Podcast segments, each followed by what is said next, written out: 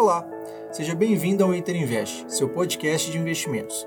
Eu sou o Joe Ruas, da equipe de marketing da Interinvest, e hoje estou aqui com o Lucas Hadi, nosso gerente executivo de produtos de investimento, para falarmos de previdência privada como investimento de longo prazo e entendermos as principais características e benefícios dessa aplicação.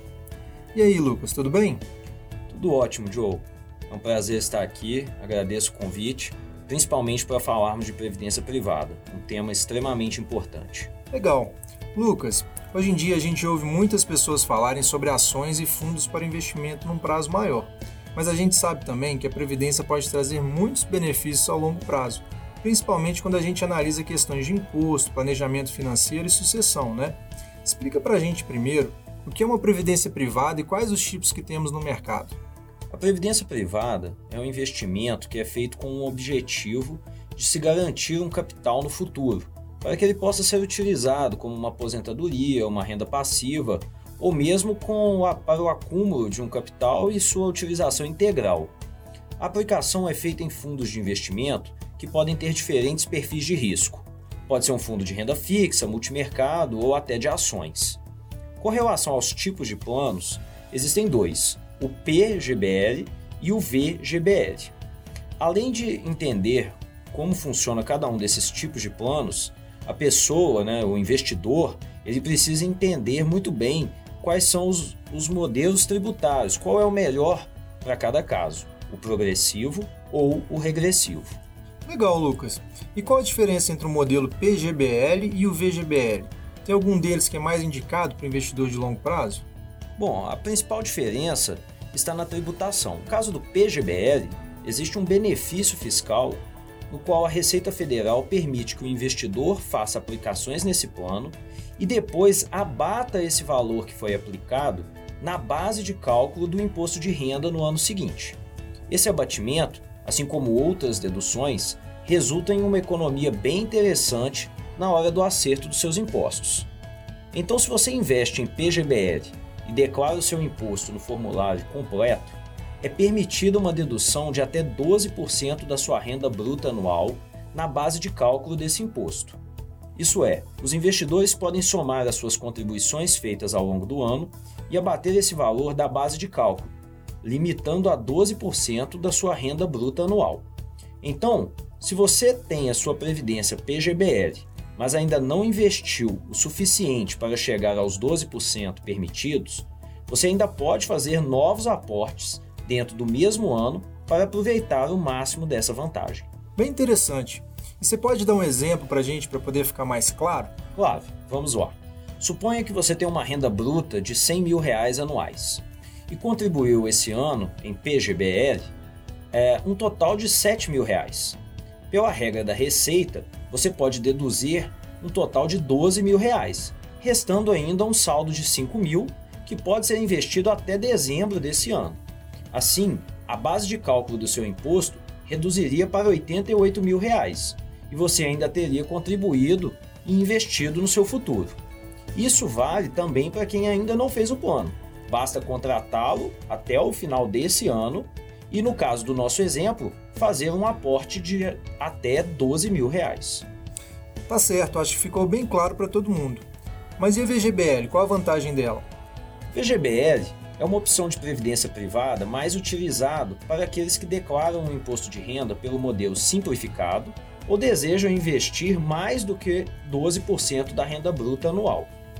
A vantagem dessa alternativa é que o imposto é calculado apenas sobre o ganho de capital. Ou seja, no PGBL há um benefício fiscal anual, mas no resgate há uma tributação sobre o montante total. Já no caso do VGBL, a tributação ocorre apenas sobre o ganho ocorrido na aplicação.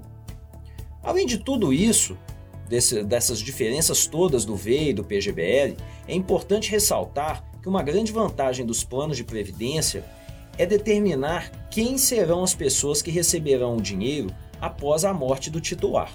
Ao contrário de outros bens e outros investimentos, os recursos aplicados nesse tipo de plano não entram no espólio nem no inventário. Isso é um grande negócio por dois motivos.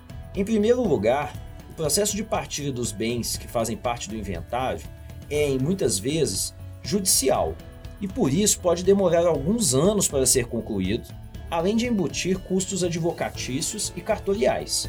Já no caso do VGBL e PGBL, o recebimento dos recursos é extremamente rápido e costuma sair em aproximadamente um mês. Excelente, Lucas. Então, ambos os planos têm foco no planejamento de aposentadoria para o longo prazo, mas com vantagens diferentes. E aí, na hora de pagar o imposto sobre o resgate, quem opta pelo VGBL paga o imposto de renda somente sobre os rendimentos, e quem escolhe o PGBL paga o imposto sobre o valor acumulado, certo? É isso aí. E quanto à questão do imposto regressivo e progressivo, como que isso funciona? Bom, existem duas tabelas de imposto. A progressiva começa em uma taxa de 7,5% e vai subindo até 27,5%. Ela aumenta conforme o montante acumulado. Já na tabela regressiva, essa começa em 35% até chegar em uma alíquota mínima de 10%. A diferença é que na tabela regressiva, o fator determinante é o tempo.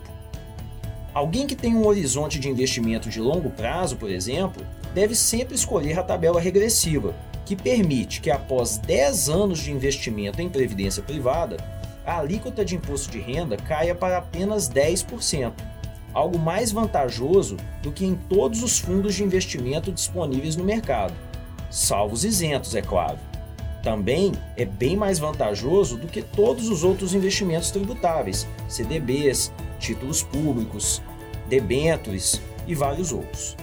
Certo, então, em modos gerais, ambos os planos podem servir como bons investimentos de longo prazo, mas a pessoa tem sempre que se atentar para a forma de tributação escolhida, para o tempo de investimento e para o perfil de risco do fundo aplicado, não é isso? É isso.